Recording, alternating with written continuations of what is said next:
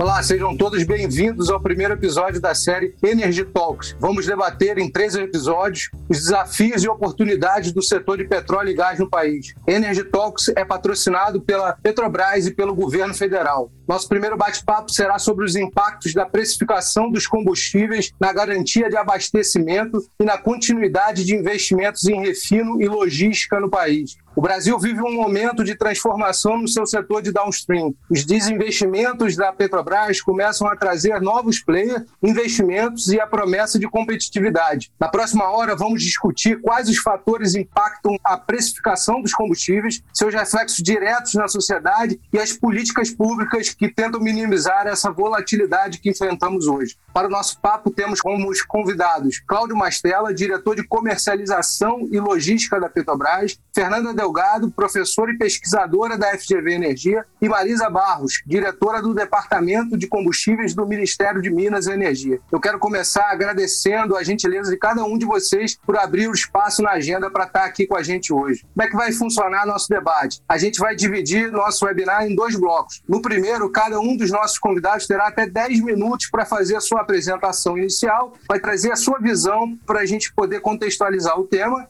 e na segunda parte a gente vai fazer perguntas vindas da audiência. Você que está assistindo a gente ao vivo agora, obrigado pela sua companhia e desde já te encorajo a deixar sua pergunta no chat da rede social que você estiver nos vendo. Eu vou tentar trazer essa pergunta para o nosso bate-papo. Dado esse recado inicial, eu vou passar a palavra para Marisa Barros. Marisa, mais uma vez, obrigado pela sua gentileza de estar aqui com a gente hoje. Boa noite. Boa noite, Felipe. Boa noite, colegas. Mastela, Fernanda Delgado. Prazer estar aqui com vocês para trazer um, um, debate claro e interessante aqui para os nossos ouvintes sobre o tema trazido aí pelo Felipe. Inicialmente, gostaria de agradecer pelo convite para participar desse bate-papo. Bom, vou começar então tratando do tema de uma forma geral e colocando aqui alguns conceitos importantes relacionados à precificação e à atração de investimentos e o estímulo de, da entrada de agentes no setor, né, no mercado de combustíveis um mantra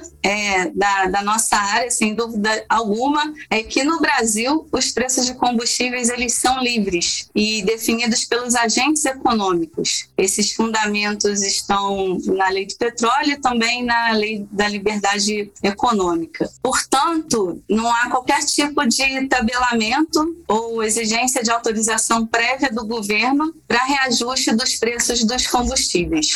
Em mercados abertos, que é o caso do nosso país, sempre há competição entre produtores locais e produtores internacionais, dependendo da condição superavitária, se o país é exportador líquido, ou deficitária, se o país é importador líquido. Se o país é deficitário, a competição entre produtores locais e produtores internacionais. Nesse sentido, a referência do preço competitivo é o preço de paridade internacional, que certamente é, muitos dos nossos ouvintes já ouviram falar, e eu gostaria de tentar trazer alguns esclarecimentos sobre esse aspecto. Então, por esse motivo, os preços praticados pelos refinadores devem acompanhar o preço de paridade internacional, o PPI, para garantia do abastecimento do mercado brasileiro, já que o país é importador, não poderia ser de maneira diferente. Se os preços dos combustíveis praticados no mercado doméstico fossem abaixo do PPI, não haveria importações, porque os importadores não seriam estimulados economicamente a realizar tais operações. E com isso haveria risco, claro, de desabastecimento. O importador ele não vai comprar produto pelo PPI, ou seja, alinhado ao mercado internacional, para vender abaixo do preço de referência, do preço de mercado no, no, mercado doméstico. Então, a prática de preços de mercado garante a saúde financeira dos agentes econômicos para continuarem atuando de forma competitiva e realizando investimentos no setor. E, consequentemente, garante que o mercado brasileiro continue suprido pelos diferentes atores além da Petrobras. E eu gostaria de concluir aqui a minha fala trazendo alguns números, pois diante desse conceito é que o governo vem trabalhando para criar condições para a realização desses investimentos por agentes privados no nosso mercado estimular a competição. É, compartilhando aqui uma apresentação para finalizar minha fala, eu gostaria de trazer alguns números que demonstram como a prática de preços de mercado é salutar para o setor. Então, nós vemos no gráfico da esquerda uma evolução do fornecimento primário não Petrobras de 2013 a 2020. A partir de 2016, quando a Petrobras começa a praticar preços de mercado no curto prazo, né, observa-se que a entrada de novos agentes realizando importação que antes eram realizadas quase que integralmente pela Petrobras. Então, fica-se uma multiplicidade de agentes, e aí eu estou citando aqui como base o ano de 2020, com 21% de todo o diesel sendo fornecido por outros agentes que não a Petrobras e 23% no caso da gasolina. Esse resultado também reflete na cadeia frente. Então, na distribuição, a gente pode correlacionar essa multiplicidade de agentes no fornecimento primário como positivo também para a competição na distribuição. O mercado de distribuição, notem, passa a ser menos concentrado com o aumento do número de agentes no fornecimento primário e esse gráfico de concentração da distribuição mostra CR3 significa os três agentes com maior participação no mercado de distribuição. Então a gente vê que a participação dos três agentes com maior participação no segmento de distribuição diminui à medida que você tem um mercado mais competitivo, mais plural. De 2013 a 2015, no caso do diesel, de um patamar de 80%, de gasolina ser um patamar de 68% e reduzindo até 61% em 2020 e a participação desses três maiores agentes na distribuição caindo de 80% para 70% com o, com a multiplicidade de agentes no fornecimento primário. Esse trabalho, dando os créditos aqui, é da nossa coordenação de acompanhamento do mercado, de responsabilidade do, do Davidson Timbó, e a gente pretende evoluir com essas análises que mostram em números como, de fato, o mercado mais competitivo é positivo, não só para o ambiente de negócio, mas também para o consumidor. Obrigado, Marisa. A gente tem aí uma visão do governo, na visão na perspectiva de competitividade que o governo entende ser importante para o mercado de downstream no Brasil. Vou passar a palavra agora para o Mastella, que é diretor de comercialização da Petrobras. Mastella, obrigado pela gentileza de estar aqui com a gente. Boa noite. Boa noite. Boa noite, Felipe. Boa noite, Marisa, Fernanda. É bom estar aqui com vocês. Vou tentar ajudar a esclarecer um pouquinho alguns pontos que eu sei que são caros para todo mundo, hein? são preços combustíveis, né? mas eu eu queria antes, é, tem uns slides que vou mostrar para vocês, mas antes queria fazer uns comentários gerais. Tem a ver com o que a Marisa fala, acabou de falar, e provavelmente, talvez antecipando alguma coisa que a Fernanda vai falar, sobre competição em última instância, né? A gente acredita que a competição é a melhor forma de fazer chegar os consumidores bons produtos a preços adequados. Tá? A competição acaba estimulando qualquer indústria, na verdade, a buscar eficiência. A eficiência, a produtividade e a poder competir com outras empresas. Na medida que tem vários atores, essa competição é produtiva na medida que ela demanda né, das diversos atores investimentos em eficiência, investimentos em qualidade, de modo a conquistar né, a escolha, que no final das contas é do consumidor. No caso de, de petróleo e derivados, essa competição é global. Não adianta a gente imaginar que o Brasil é isolado, porque não é. A gente está falando de uma competição global, né? pelos mercados, né, pelos clientes. No Brasil, o mercado hoje é, ele é deficitário de diesel, de gasolina, de GLP, que são produtos que eu vou falar aqui um pouquinho hoje, né? mas mesmo não sendo, tá, o segmento de refino precisa ser remunerado em qualquer lugar do mundo. Na medida que ele seja mais eficiente, ele é competitivo e ele precisa ser competitivo com os outros refinadores do mundo também. Então, o refinador brasileiro ele precisa ter condições de investir e a única fonte de receita para investir é o preço dos derivados vendidos. Isso vale no Brasil, vale em qualquer parte do mundo. Na medida em que você tenha preços defasados, do mercado internacional, como a Marisa acabou de comentar, é, o primeiro efeito é você ter um risco de desabastecimento, que os importadores deixam de importar. O segundo efeito é você desestimular a própria atividade de refino no país, na medida que ela fique menos econômica, menos atrativa, tá? e com o tempo você tem menos investimentos, mais redução de manutenções, mais sucateamento e mais importação ainda a médio e longo prazo. Ou seja, você enfraquece, na verdade, a indústria do próprio país, independente de quem sejam os atores. Então, pessoal, acho que o importante, no final das contas, o que eu queria colocar para vocês é isso. É preço, ele é determinado pelas alternativas dos compradores e dos vendedores. O preço de petróleo derivado flutua ao longo do tempo, efetivamente, tá? Às vezes para cima, às vezes para baixo, como agora um pouco mais para cima. Tá? Alguns países adotam um mecanismo de amortecimento de preços, isso seria uma abordagem de política pública. Tá? Nós, Petrobras em particular, adotamos também uma, uma abordagem de amortecimento de volatilidade, né? mas não de patamar de preço. A gente não repassa as variações micro que acontecem lá fora, cada minuto os preços estão variando, não é essa a ideia, a ideia não é ficar repassando volatilidade para o mercado, né? mas, por outro lado, os preços no Brasil têm que ser realistas. Realistas em que sentido? Os preços no Brasil têm que ser competitivos e comparáveis com os preços lá fora. Isso envolve comparar preço no mercado internacional, câmbio, frete, tudo isso de modo que seja interessante para o refinador externo ou um trader trazer produto para o Brasil e conseguir fornecer e ter uma pequena margem, tá? assim como é interessante para o refinador brasileiro se manter operando. Né? Preço competitivo e regra estável são condições fundamentais para você manter atividade de refino e logística no Brasil saudável, crescente, mais eficiente e permitir que o mercado seja cada vez melhor atendido com melhores produtos. Tem uns slides aqui para mostrar para vocês, ver se eu consigo fazer isso. Como já falei, né, commodities, né, preço de commodities, e aí isso inclui petróleo, diesel, gasolina, GLP, né, são produtos com qualidade razoavelmente parecida no mundo inteiro, né, de modo que são comercializados e trocados né, na medida que produtores têm excesso desses produtos, consumidores têm déficit desse produto e assim vai. Né. São feitos em larga escala e negociados no mundo inteiro. As cotações elas são transparentes e é importante dizer isso. Não existe um ator no Brasil, no mundo, aliás, que consiga determinar preços. Os preços eles são o tempo todo influenciados pelos diversos fluxos, pelas diversas trocas que acontecem no mundo todo. Não há um controle de preço, os preços são livres e flutuam.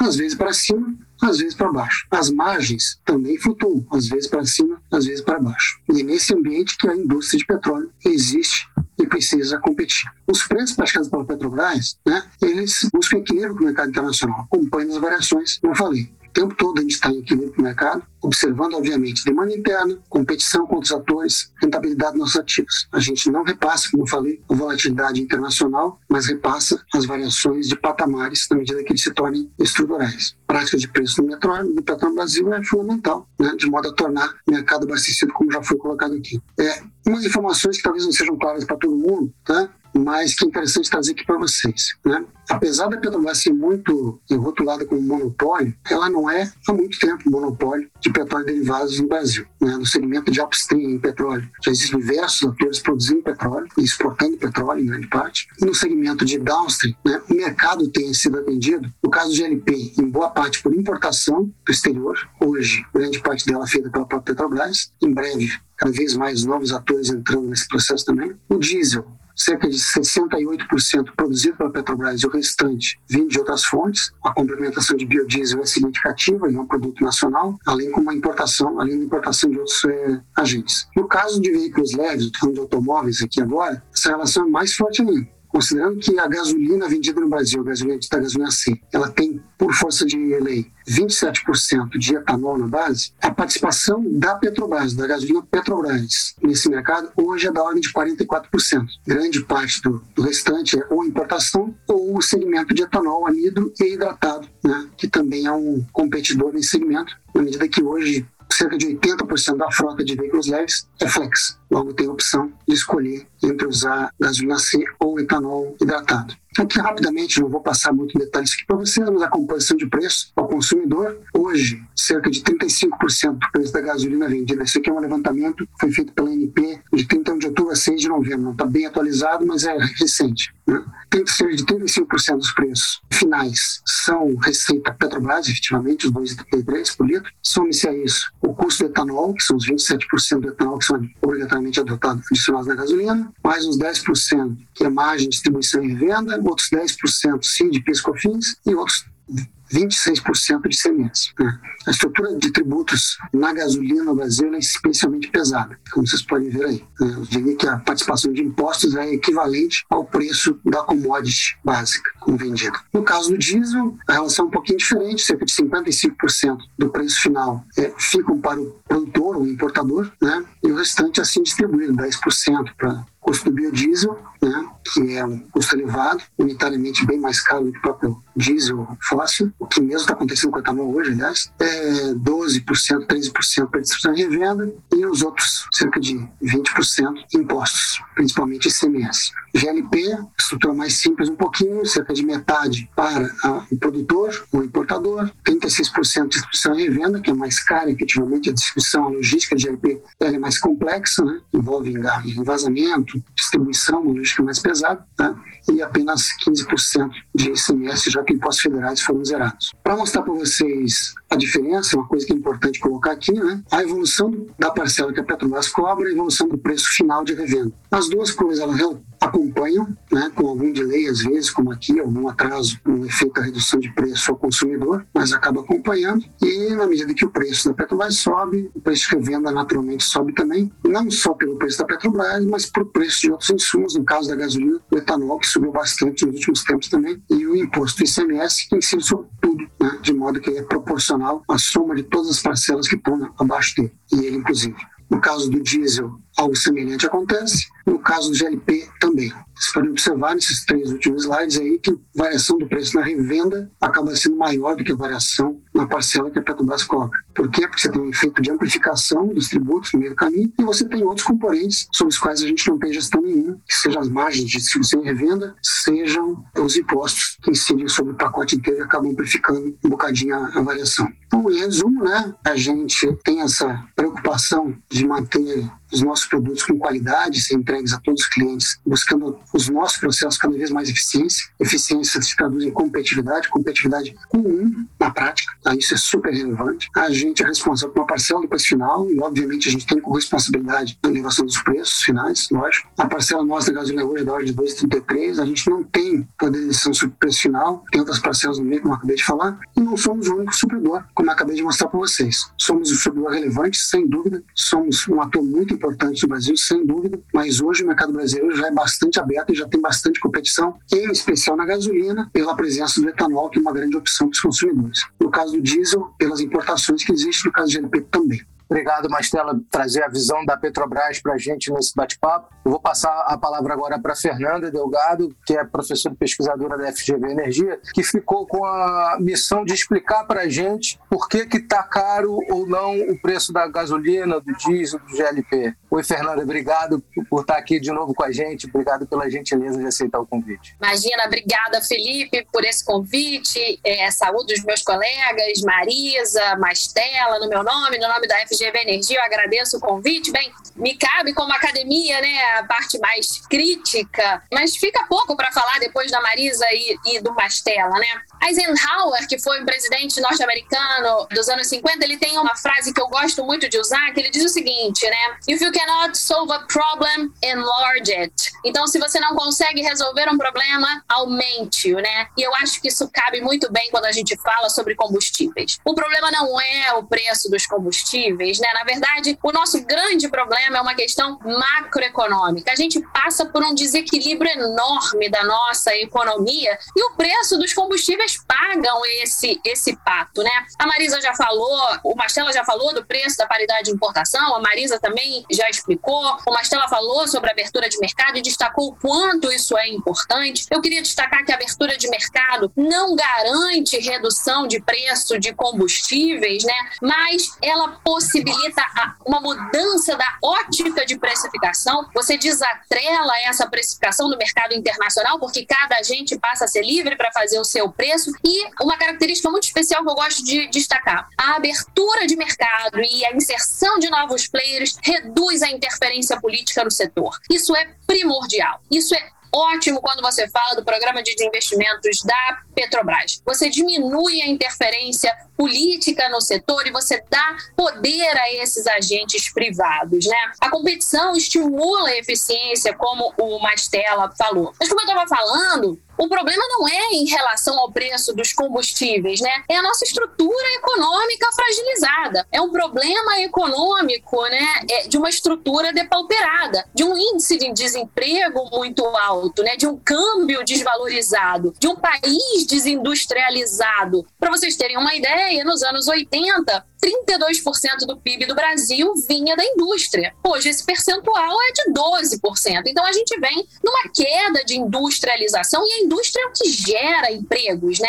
A gente tem uma massa de desempregados hoje no Brasil que representam famílias que não consomem, né? Essas indústrias geram emprego. Então há uma ausência de crédito no país, há uma ausência de políticas públicas de incentivo a essas famílias mais afetadas pela economia. Né? Então a gente está num ambiente ambiente pandêmico, um ambiente recessivo e ainda um ambiente transacional, se você colocar a transição energética nessa conta. Quando você coloca todas as expectativas e as perspectivas de transição energética, essa conta da gasolina e do diesel ela só tende a aumentar. Então, as notícias não são boas, né, dessa perspectiva. Essa nossa estrutura fragilizada é que leva a que a percepção seja de um preço muito alto. Então, a pressão dos agentes econômicos, né, ela não deve ser em cima da Petrobras ou do Ministério de Minas e Energia, né? Na verdade, a pressão dos agentes, a pressão da sociedade, deve ser em cima do Ministério da Economia, deve ser em cima do governo como um todo, em relação a transportes públicos mais eficientes, porque o país desenvolvido não é aquele onde todo mundo tem um carro, é aquele onde todo mundo tem transporte público eficiente, né? É aquele onde todo mundo tem transporte público eficiente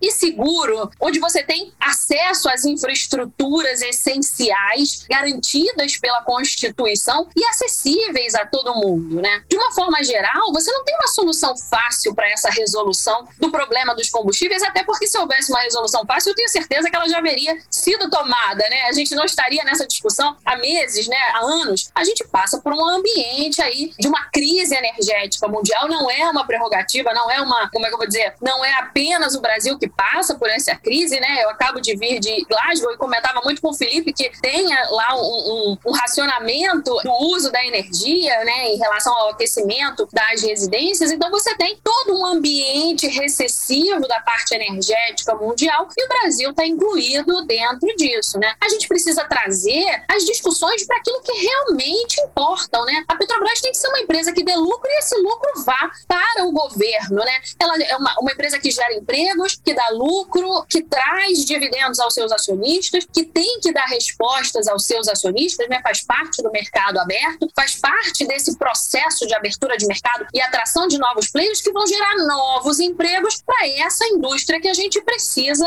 incrementar e incentivar no país. Fechar o mercado de refino nacional não faz mais sentido, né? Eu gosto sempre de dizer que a gente é o único país que não comemora o fim do monopólio, né? O fim do monopólio ele deve ser comemorado, porque isso significa que aquela economia ela consegue andar com os próprios pés, ela consegue desenvolver aquele setor econômico sozinha, né? Ela tem robustez econômica o suficiente e a gente não. A gente continua reclamando e trazendo o petróleo é nosso, como a gente escuta ainda em uma série de esferas econômicas. Então, existe aí a necessidade de se discutir reforma tributária, de se reorganizar os recursos públicos, porque se tem recurso público para fundo eleitoral, se tem recurso público para ajudar essas famílias mais fragilizadas pela pandemia e incrementar o consumo dessas famílias para agilizar a saída da pandemia, né, a recuperação econômica. O PIB, a expectativa de PIB de 0,2% para o ano não é factível e não tira nenhum país, não dá uma alavanca econômica para nenhum país. Então é falar de taxação de grandes fortunas, é falar de reforma tributária, é reorganizar a distribuição de recursos públicos, é criar emprego e gerar a reindustrialização nacional. Esses sim são os focos da discussão que deveriam estar na pauta dos tomadores de decisão e aonde a sociedade deveria estar fazendo a sua pressão. E não em cima do lucro da Petrobras ou da formação de preço da Petrobras. Até as medidas de amortização, né, da volatilidade de preço, elas são interessantes, são factíveis, né? A FGV já fez sugestões a pedido do Ministério, a EPE já fez sugestões, mas elas amortecem a volatilidade, né? E a gente aqui está falando de um problema de nível. E o problema não vai ser mexido, né? Não vai ser alternado, alterado dessa forma. Então, o problema é muito maior do que isso. Não é um problema de solução, de solução fácil e não é dentro dessa esfera que ele vai ser resolvido. Bom, Felipe, eu não ajudei em nada, eu só criei mais confusão e vamos às perguntas que para ter mais confusão ainda dentro da discussão. Obrigada. Legal, Fernanda, obrigado.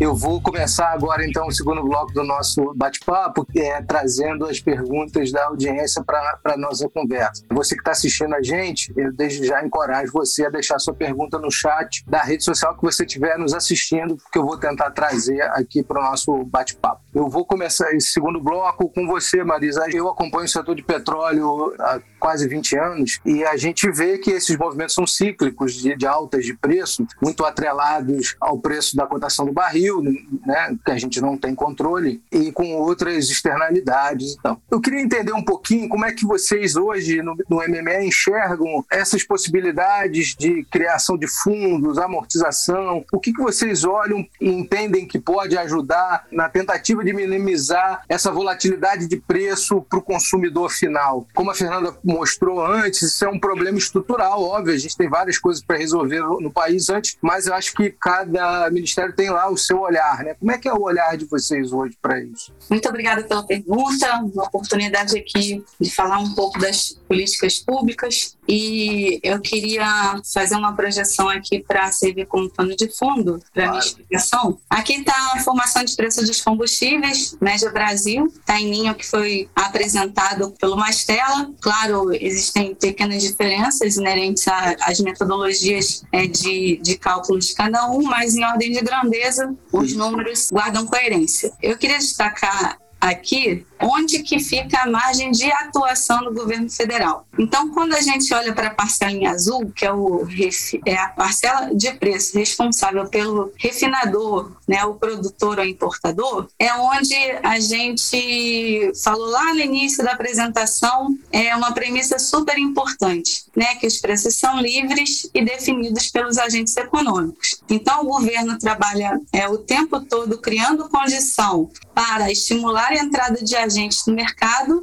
e a realização de investimentos. E a prática de preços de mercado é uma premissa fundamental. Então, aqui não há margem de atuação do governo, portanto, seria uma interferência é, do governo. Quando a gente passa para a parcela dos tributos, é, com relação aos tributos estaduais, o governo federal não tem uma atuação é, direta, mas eu vou deixar para falar ao final sobre isso. Com relação aos tributos federais, é onde efetivamente o governo federal tem uma, uma margem de atuação, mas que é relativa também, porque à medida que você é, reduz né, os tributos, você deve é, compensar de alguma forma para respeitar a lei é, orçamentária a respeito. Então, nesse sentido, eu queria começar o meu comentário com a sua citação sobre reserva estabilizadora e colchão tributário, registrando aqui que é uma das alternativas que é, vem sendo estudada e que inclusive é objeto de algumas iniciativas também é, do legislativo. Retomando aí a fala da, da Fernanda Delgado, super importante é destacar que esses instrumentos são instrumentos para lidar com volatilidade de preços e não para é, lidar com a situação que nós estamos vivendo de patamares. Então, essa aí seria o conceito do, da reserva e do colchão tributário. É, seguindo a linha de raciocínio, raciocínio, o governo federal, esse ano ainda, ele editou o decreto né, 10638, em março né, desse ano, que zerou os tributos federais por dois meses para o óleo diesel e como o Mastella destacou lá no seu, na sua apresentação, os tributos estão zerados, os tributos federais estão zerados para o, GLP, né, o gás de liquefeito de petróleo, conhecido como gás de cozinha, e também a gente pode verificar aqui no, no slide que está sendo projetado, né, tributos federais, que é a cor cinza, a gente não vê aqui é,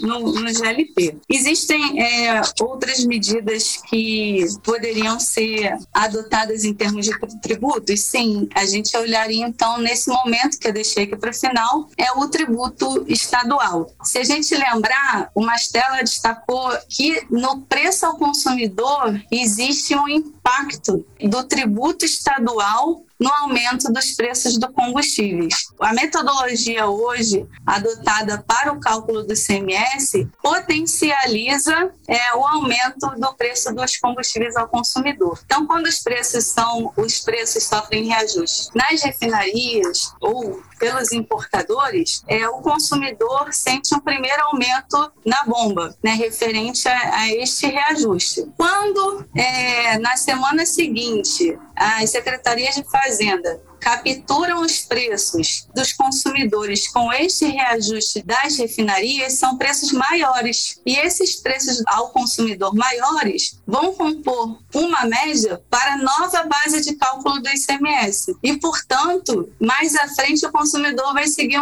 vai sentir, né, vai perceber um novo aumento de preços. Mas foi porque o combustível foi reajustado? Não. Foi porque o percentual aplicado na base de cálculo, esta base de cálculo maior, portanto, resultou num tributo estadual maior. E aí, para encerrar a fala, qual foi a ação do governo federal nesse sentido de tentar lidar com este, com o efeito do tributo estadual? A proposta legislativa, PL 16 de 2021, né, que pretende aí mudar a alíquota de, do ICMS, que é o tributo estadual, de percentual para uma alíquota específica, como é hoje o tributo federal. E aí, desta forma, se o preço do combustível sofrer um reajuste, o consumidor não perceberia um segundo aumento por conta desse efeito potencializado causado pela incidência de uma alíquota percentual sobre uma base de cálculo maior. É, essa proposta legislativa do governo federal está pensada, né, está caminhando junto, está tramitando com o PLP 11 de 2020 e a gente espera que com essa medida possa haver um, um, uma mitigação dos efeitos dessa volatilidade dos preços ao consumidor. Então, eu encerro aqui a, a resposta aqui para dar oportunidade para a gente avançar com as perguntas. É, agradeço mais uma vez a pergunta, Felipe. Obrigado. Marisa, queria só comentar que eu folgo muito em saber que na sua fala não há nada relacionado a controle de preços, viu? Pronto, já fiz mais confusão, vou ficar quieta. Obrigada, Fernanda. Isso seria na contramão realmente de. Todo... Muito feliz, exatamente, exatamente. Que nós temos trabalhado aqui. Vou passar a palavra para o Mastela, que eu acho que ele quer comentar também. Além, além de dizer que eu também estou feliz, a fala da Marisa. não, eu acho que eu não tenho muito a acrescentar, não. Acho que a Marisa falou foi, foi bem, bem completo, né? É que a, a, a nossa estrutura tributária ela é complexa, né? Infelizmente, uhum. ela é muito complexa e certamente ela não é que ela seja a, a raiz dos males, não, é, não precisa colocar de, dessa forma, mas da maneira como ela é estruturada, além de ser complexa, ela é um amplificador de variações, como a Marisa acabou de falar. Né? Você tem, é, se você olhar no jornal nas últimas semanas, toda semana está falando novo aumento na gasolina. A gente tem três semanas que não faz ajuste, mais de três semanas que não faz nenhum ajuste na gasolina, né? no preço de venda. Né? Uhum. E nem por isso os preços pararam de subir na bomba. Então, algumas coisas com certeza precisam ser vistas. Né? Eu acho que nesse sentido eu acho, acho ótimo que esteja colocando dessa maneira aqui, o Ministério está colocando dessa maneira, porque é justamente o que a gente acredita também, tá? o que não implica necessariamente a redução de receita é, para os estados. Porque a gente acha que um imposto estável, como a Marisa colocou, dá, por outro lado, estabilidade na previsão de receitas para os estados. Porque hoje a gente está talvez feliz de estar com 80 dólares, uma arrecadação elevada, mas se o petróleo cair a 40, que não é difícil acontecer, já aconteceu algumas vezes, a arrecadação cai a metade. E como é que você lida com isso? Fica a mercê, na verdade, de uma variável completamente fora do seu controle, que é o preço internacional de commodities. É, esse, esse era, era, um, era, um, era um uma explicação que eu acho que valia a gente, a gente trazer para quem está assistindo para a gente. Como é que é feita essa formação de preço por parte do, do, preço da Petrobras? Quais são as variáveis externas que influenciam nesse preço quando vocês estão formando? Pessoal, é, é, eu passei rapidamente ali, né, Felipe, mas, mas basicamente, o que é importante as pessoas terem, em mente que preço não é e falam muito de PPI, paridade, etc, etc, não tem nada de muito mágico nisso, na verdade é preço competitivo. O preço que é praticado aqui é um preço que justifique a atividade de refino no Brasil e justifique a complementação desse mercado por produto importado. Os preços no Brasil estão ligados aos preços internacionais. Quando a gente fala de alternativas de importação, que variáveis eu tenho que olhar? Eu tenho que olhar as cotações do mercado internacional, os custos marítimos de frete em geral, são fretes marítimos, os custos de internação no Brasil, a logística interna no Brasil, ou seja, se você esquece, né, o produto tem que chegar pela costa muitas vezes ser transportado até o interior do país, muitas vezes por via rodoviária. Isso tem um custo que não é baixo. Esses custos são transmitidos para os consumidores também, naturalmente, para remunerar a cadeia, remunerar os caminhoneiros, remunerar o distribuidor, remunerar as cadeias, os atores do meio que precisam ser remunerados naturalmente. Então, o preço lá na bomba para o consumidor, ele vai ter que levar em consideração todos os atores que estiverem no meio do caminho. No caso da da Petrobras, o nosso preço ele tem que estar em equilíbrio com as melhores alternativas. E aí uma coisa super importante, na medida que a gente não tem gestão sobre esse preço de equilíbrio, o refino brasileiro, de qualquer refinador, agora um pouco a Relan, o novo dono, ele tem que se adaptar e tem que ser eficiente e competitivo a esse preço que for. Ou seja, quando o petróleo cai, quando as margens de refino caem, os refinadores sofrem também nessa hora e tem que se virar. Tem que ser capaz de ser competitivo nessa situação também. Tem momentos que as margens estão mais elevadas, como hoje, por exemplo, são momentos positivos para a indústria, tá? momentos que a indústria tem lucros um pouco mais elevados, mas isso faz parte do negócio, a gente vê em ciclos. Tem momentos de baixo, momentos de alta, como qualquer negócio, como qualquer especialmente em commodities. Estou falando aqui de soja, estou falando de trigo, estou falando de algodão, aço, minério, etc, etc. Né? Em bons momentos, maus momentos, e as indústrias, especialmente indústrias de capital intensivo como refino, produção de petróleo, investem bilhões de dólares assumindo uma recuperação desse investimento em décadas. Ou seja, assumir que tudo se resume a quanto eu gasto hoje para fazer gasolina, quanto eu gasto de, em reais para pagar salários, ele limita demais o problema. O problema é muito mais que isso, a questão é muito mais do que essa. Você precisa remunerar os investimentos bilionários para você ter uma refinaria no Brasil. E para manter essa refinaria funcionando, como eu falei, competitiva com outros refinadores que tem no mundo aí.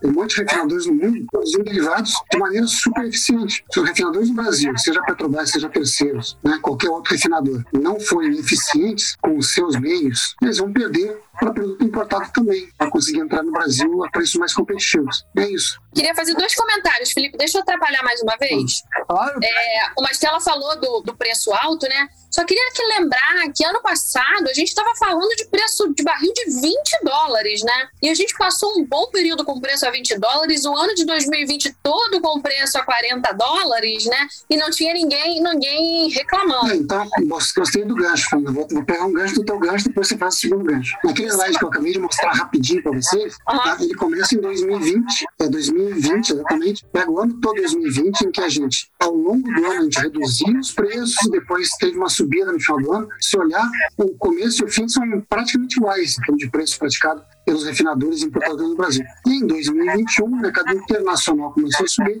e os preços começaram a subir. O que só mostra que a gente acompanha na subida, mas também acompanha na descida. Todo final de ano, você tem um ramp-up é, do preço do petróleo no mercado internacional. Isso significa que, quando terminar o inverno no hemisfério norte, norte. você vai ter uma queda agora no início do também. ano. Né? A gente tem que ficar esperto agora nessa queda. Eu queria comentar Sim. uma outra coisa sobre a complexidade tributária que a Marisa falou e você falou também, Mastela. É essa complexidade complexidade tributária, né? Aí seja o tributo federal, seja o, tributo estadual, seja a discussão do ICMS, se há de REM, se há de velório, isso tem que ser discutido também. Mas essa tributação, essa complexidade tributária, leva a um outro problema também que a gente não trouxe aqui, eu vou falar rápido, que é a questão da sonegação, que é a questão do devedor quanto mais, que é a questão das fraudes, que extrapolam a questão política e fiscal e levam a problemas até de saúde pública, né? Pronto, fiz mais um parênteses, mais uma confusão. Pode seguir, Felipe. que isso, você, você não faz confusão, você sempre traz questões importantes e eu vou continuar com você porque nosso amigo Marcelo uh, Galto colocou uma questão aqui que eu quero trazer para você. Não, Galto não, Galto não vale. não, mas é uma, é uma questão realmente relevante. Ele pergunta... Eu não vou saber responder a pergunta do Galto. vai Vai sim. Como convencer a população que preços livres são essenciais, por exemplo, para fomentar múltiplos é, combustíveis, o ambiente competitivo e a transição energética. É falha de comunicação? E aí eu vou, eu vou pegar é, é, o gancho dele para lembrar uma frase de um, primeiro, um dos primeiros debates que, que a gente promoveu aqui na EPBR, o Tiago Barral, que é presidente da EPE, falou uma frase que, que até hoje eu uso nos debates que eu participo, que é o seguinte: a sociedade precisa ser preparada para a transição energética. E era num momento que a gente estava vivendo a questão dos coletes amarelos na, na, na França, a questão do, das greves do, dos caminhoneiros aqui no Brasil, ainda no governo Temer e tal. Como, como que faz esse balanço, Fernanda? Isso é uma coisa que eu gosto muito de destacar e eu uso todos os fóruns que eu posso, Felipe, e peço sempre que as pessoas comuniquem para a sociedade. Essa frase do Barral é ótima, né? A gente tem que preparar a sociedade, o cidadão comum, né? Eu uso muito meu pai, que é um senhor de 90 anos, e eu explico as coisas para ele para ver se o quanto ele entende, né? E, e, e são essas explicações que eu trato de usar.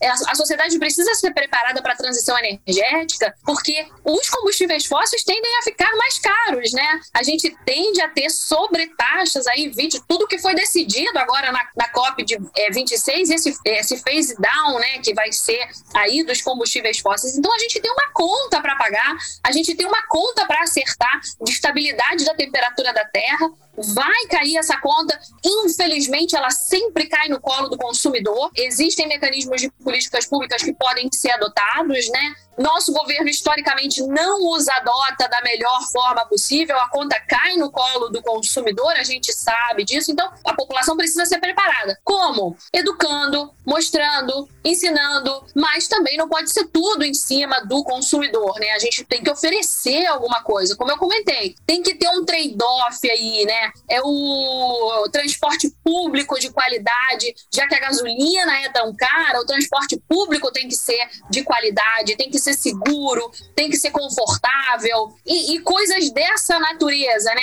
Pensar um pouco em novos modelos de como atender a sociedade, uma vez que você não vai conseguir mexer nesse preço de gasolina, você não vai, é, eu espero que não, né? Você não vai conseguir desfazer esse modelo de negócio de abertura de mercado. Então, o que, que eu posso reorganizar e atender a minha população? Pensar um pouco em direção ao cidadão, né? Eu acho que seria por aí, Felipe. Posso fazer um gancho? Claro. É, essa questão da transição energética, acho que ela tem que ser mais debatida com certeza. O Galton, obrigado pela pergunta aí. Eu acho que essa questão é muito relevante, sim.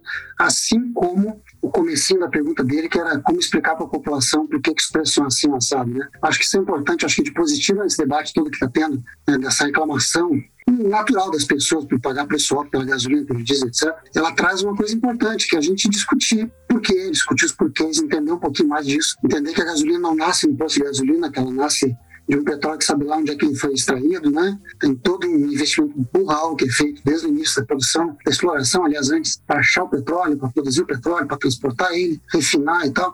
Isso não é simples. Na linha da transição energética, uma coisa que o Brasil precisa fazer, e aí eu queria ouvir talvez da Marisa um pouquinho, é como balancear essa transição para a gente não cair na armadilha de, sendo um país pobre, assumir que pode ser a Noruega em 10 minutos. Isso não vai ser tão rápido assim. Seja, a gente tem no Brasil, acho que eu já conversei em algum desses eventos que no passado, excesso de fontes energéticas, o que é um belo problema. A gente tem petróleo, a gente tem gás, a gente tem sol, a gente tem vento, a gente tem hidrelétricas, até nuclear a gente tem, que a gente precisa balancear e fazer escolhas conscientes. Talvez até dar visibilidade para a população de quanto custam ou potencialmente custam essas escolhas, né, Fernanda? Acho que virar tudo para renovável sem escalas pode ser muito caro no prazo. Como, aliás, aconteceu anos. A gente está vendo hoje no mundo uma crise por conta de muitos consumidores, países consumidores que viraram rápido para o gás natural e, de repente, se viram sem esse produto. Né? E o produto começou a disparar de preço. Se a gente reclama do petróleo, que subiu de 20, 40 para 80, o gás natural subiu de 3 para 30. É, teve país que o gás natural subiu 300%, né? Então, tem gás que subiu, chegou a subir 10 vezes. Esse tipo de, de, de, transição, eu acho que ele é importante, ele vai ser muito discutido, vai ser muito debatido nos próximos anos, ele é relevante, a gente está pensando sobre isso também naturalmente, mas ele tem que ser balanceado com a própria economia do país em que a gente vive. Né? A conta pode ser muito cara se a gente fizer isso de maneira impensada. Vou atender aqui o pedido do Mastela, fazer um gancho, avançando um pouquinho nas minhas atribuições que continuam combustíveis derivados, mas botando metade do meu chapéu aqui de empresa de pesquisa energética, lá das, das minhas origens.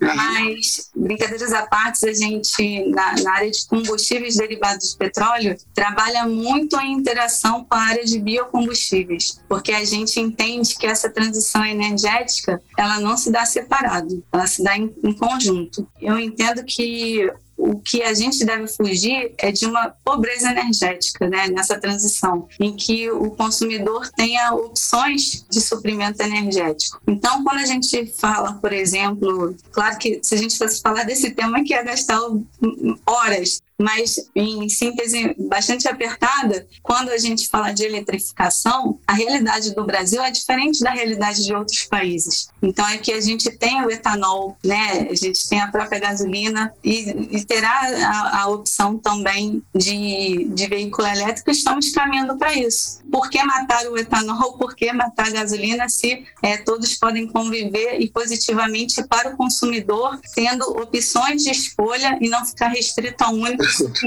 isso também leva a uma questão de segurança energética. Então, a gente também não pode deixar de, de falar é, dos biocombustíveis, e inclusive dos biocombustíveis dentro das refinarias de petróleo. É, daria, um outro, daria uma outra discussão aqui nessa, nesse nosso bate-papo, mas o, o governo vem estudando outros biocombustíveis, por exemplo, no ciclodiesel, e a gente está avançando sim no tema é, e aí me, me detém aqui a nossa área de atuação, que é, é de combustíveis. No, sem mais delongas, me deixar aqui, aqui para outras perguntas, se houver mais tempo. Obrigada. Marisa, é, eu vou continuar com você. Tem, é, na verdade, mais de uma pessoa perguntou sobre uma questão específica para você, sobre um projeto é, para você, especificamente para você. Falando sobre o, a possibilidade de usar um novo imposto para taxar a importação para baratear os combustíveis no Brasil.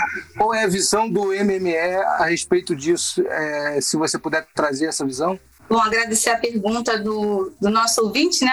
E aí eu vou tentar trazer a pergunta para o contexto do, do, do, nosso setor. Quando a gente fala de taxar as exportações de petróleo, se é o que eu, que eu estou entendendo, para financiar o, os combustíveis é, derivados, que inclusive é objeto de algumas propostas legislativas, quando a gente fala nisso, a gente tem que pensar nos investimentos que foram sinalizados por aqueles que é, participaram do, dos últimos vídeos né, de, de petróleo no nosso país, de, daqueles que participarão em que medida isso vai afetar esses investimentos. Então, não parece coerente uma medida nesse sentido, em que o país vive aí desafios desafios no setor de petróleo, né? E eu acho que agora eu vou pedir para o Marcelo me ajudar, por favor.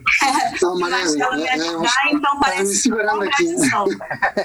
é, eu acho que essa, essa, essa ideia se por um lado ela, ela, ela nasceu, entendo, numa, numa busca, tentativa de achar um recurso para financiar um, um, programa de subvenção de, de combustíveis, né? Ela, ela, é muito ruim para o segmento inteiro, né? É mais ou menos como você querer baixar o preço do óleo de soja no Brasil proibindo as exportações, taxando as exportações, aí a pessoa não consegue exportar, vai ser obrigada a vender aqui dentro, a um preço mais baixo, verdade. Qual é o movimento seguinte? Eu vou parar de plantar soja, que não está valendo mais a pena, vou plantar outra coisa. A indústria petróleo não é tão flexível a esse ponto de trocar a plantação todo ano, mas ela vai, o que vai acontecer? Ela vai começar a minguar, vai começar a des incentivar investidores em pé de petróleo no primeiro momento e refino no momento seguinte. Então, eu acho que quando você começa a criar mecanismos artificiais, começa a entortar as regras, isso é uma coisa importante, é, que a Marisa tocou bem nesse ponto. As pessoas, o Brasil, aliás, no né, Brasil, ele tem uma oportunidade muito especial de capturar recursos que estão aí vagando pelo mundo aí e procurando lugares para achar boas oportunidades. Quando a gente começa a analisar que vai mudar a regra vai taxar um produtor que está produzindo aqui no Brasil, isso basicamente está espantando investidores. A médio prazo, isso sai muito mais caro né, do que você deixar os atores trabalharem bem, buscando mais eficiência, ter mais atores, mais competição, melhor resultado para o consumidor. E os recursos agora, Bastela, eles, eles concorrem não só entre países, como fontes também, né? Então está cada vez mais cada vez mais difícil, né? Se a gente criar é mais Fernanda, eu vou passar para você que eu estou vendo que você está ansiosa aí em, em, comentar também. Eu ia comentar que a Argentina fez isso, né? A Argentina fez isso há uns anos atrás e detonou a indústria petrolífera do país, né? E está aí patinando, tentando se, se recuperar. Uma outra coisa que eu ia comentar também é imposto de exportação no Brasil nunca, nunca funcionou direito. A gente exporta um milhão de barris por dia, não é isso, Mastela? Se a ideia é você é, inibir as exportações e deixar esse óleo aqui dentro, é lembrar que a gente exporta um surplus, né? A gente exporta o que a gente não consome. Vai fazer o que com esse petróleo aqui dentro? Vai sentar em cima dele? Então, não faz o menor sentido do ponto de vista econômico, né? E lembrar que a gente vai entrar no ano eleitoral, né, gente? Vão surgir inúmeros é, projetos desse tipo, né? É verdade. Oi, Marisa, por favor. Fazer um complemento bem breve, que aproveitando a oportunidade na fala da Fernanda, fazendo o gancho que o Marcelo falou também, além de você afugentar o, os investidores do setor de, de exploração, e produção, é, no longo prazo você também você não vai estimular o refino segurando o petróleo aqui. Você vai acabar com o refino. Exato. É, então é, é, um, é, uma cadeia de malefícios. Começa na produção e termina no downstream. Não, subverte toda a lógica econômica, não faz o menor sentido. É, é uma, uma solução aparentemente fácil de curto prazo, mas que gera um efeito terrível. Essa, só contextualizando, essa é uma, uma discussão que está acontecendo hoje no Congresso Nacional. Existe um, projeto, um, um projeto de lei que está é, sendo discutido no Senado que cria essa taxação. Gente, a gente está chegando aqui, quer dizer, na verdade já passamos do, do, do, prazo combinado de uma hora, mas eu queria antes fazer uma rodada de considerações finais com cada um dos nossos convidados. É, um minutinho para cada um deixar a sua mensagem final. Queria começar com você, Marisa, pode ser? Pode, pode ser. Obrigada, Felipe, mais uma vez pelo convite ao Ministério de Minas e Energia para participar desse debate e com pessoas de tão alto nível, Mastela, Fernando Degado. Eu acho que nossa conversa aqui foi bastante rica. Eu não teria mais considerações além do, do que nós falamos aqui, mas apenas é, reforçar né, a importância de, de premissas de prática de preço de mercado para mantermos essa, esse avanço né, na abertura do mercado, que começou efetivamente lá em 2016, com a entrada de, de novos atores atuando na importação de, de combustíveis, aí com destaque para gasolina e óleo diesel, e que agora, num segundo momento, né, vivemos aí o, o projeto de desinvestimentos da Petrobras em refino e que com isso vai trazer mais, é, já, já está trazendo efetivamente, né, é, Reman e Six com negócios fechados, trazendo novos atores para o setor de combustíveis, estimulando a competição e certamente trazendo benefícios ao consumidor. Obrigada, Felipe. Obrigado, Marisa, mais uma vez pela gentileza de estar aqui com a gente. Mastela, é, obrigado também pela, por abrir um espaço na agenda para estar aqui nesse bate-papo com a gente. Boa noite, suas considerações finais. Valeu, Felipe. Obrigado a vocês aqui por é, estar juntos aqui, né? Marisa, Fernando, um papo bom na medida possível, esclarecer, né? esclarecer questões que são super relevantes, que incomodam as pessoas naturalmente, que ninguém gosta de pagar preço caro.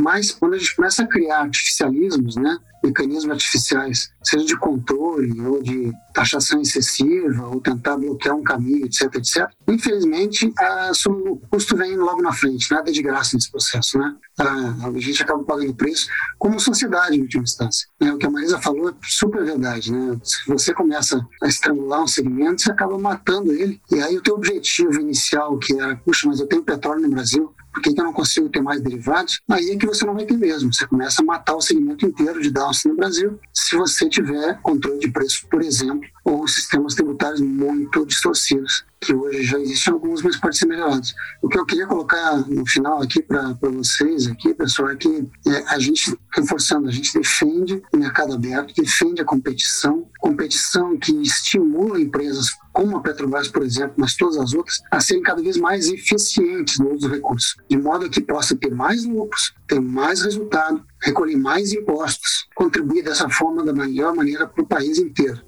Né? Eu diria que o país devia ser orgulhado de ter mais e mais empresas né, lucrativas, seja Petrobras, seja qualquer outra empresa, de qualquer segmento. Uma empresa rentável é a empresa que paga mais impostos, feliz. poder estar tá contribuindo né, da melhor maneira possível para o desenvolvimento do ambiente que ela atua, né, que vai ser cada vez melhor. Esse é o objetivo. Obrigado, Mastela, mais uma vez pela sua gentileza. E vou passar para Fernanda. Obrigado, Fernanda, é, por abrir um espaço de novo na agenda para estar com a gente, você que, que já é nossa sócia aqui na, na IPBR. Imagina, Felipe, é sempre um prazer contribuir. O debate foi ótimo. É, Marisa, Mastela e as perguntas do público foram ótimas. Eu queria terminar com duas considerações. Eu acho que se o governo gostaria de ajudar, né, e, e é o que a gente vê sempre muito na mídia, ele podia pensar em dois caminhos. Um, no incentivo à substituição interenergética, né? Criar, dar mais espaço a programas de P&D, por exemplo, que tragam novos combustíveis, né? Como é que você joga o preço de alguma coisa para baixo? Ou você colocando mais dessa mercadoria no mercado, ou você criando concorrentes, né? Então vamos criar novos carburantes, né? Vamos criar novos energéticos, incentivar o gás natural veicular, incentivar novas formas de você fazer os veículos se movimentarem, né? Novos energéticos e novos modelos modelos de negócios. Acho que essa pode ser uma boa, uma boa solução. Isso eu gostaria de ver, né? Mas isso depende de tecnologia, isso depende de desenvolvimento. Uma outra sugestão também é que se o governo gostaria de ajudar, né, que ele não pense em subsídio ao combustível, né, que não pense em, em, em, controle de preço, e sim na criação de empregos, no incentivo à indústria, em melhores salários né, a serem pagos à população, nos auxílios emergenciais. Né, eu acho que isso deveria ser o foco da discussão e não em cima da iniciativa privada, né, não, não buscar culpados. Eu acho que não existem culpados. Não é culpa da Petrobras, nem da distribuidora, nem dos estados que estão arrecadando os seus, os seus impostos né? não é exatamente a busca por culpados, mas sim a reorganização dessa estrutura. Eu acho que esses seriam os dois recados que eu gostaria de, de passar e novamente agradecer pelo convite no meu nome e no nome da FGV Energia. Felipe, obrigada mais uma vez. Obrigado, é sempre um prazer ter você no nosso debate, Fernando.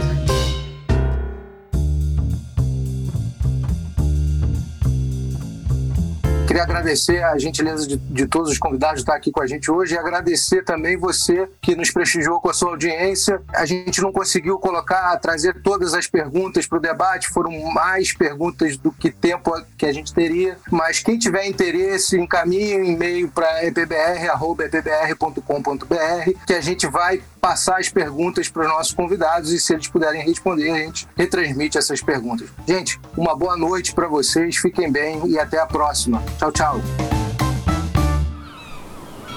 Este podcast foi editado pela Maremoto.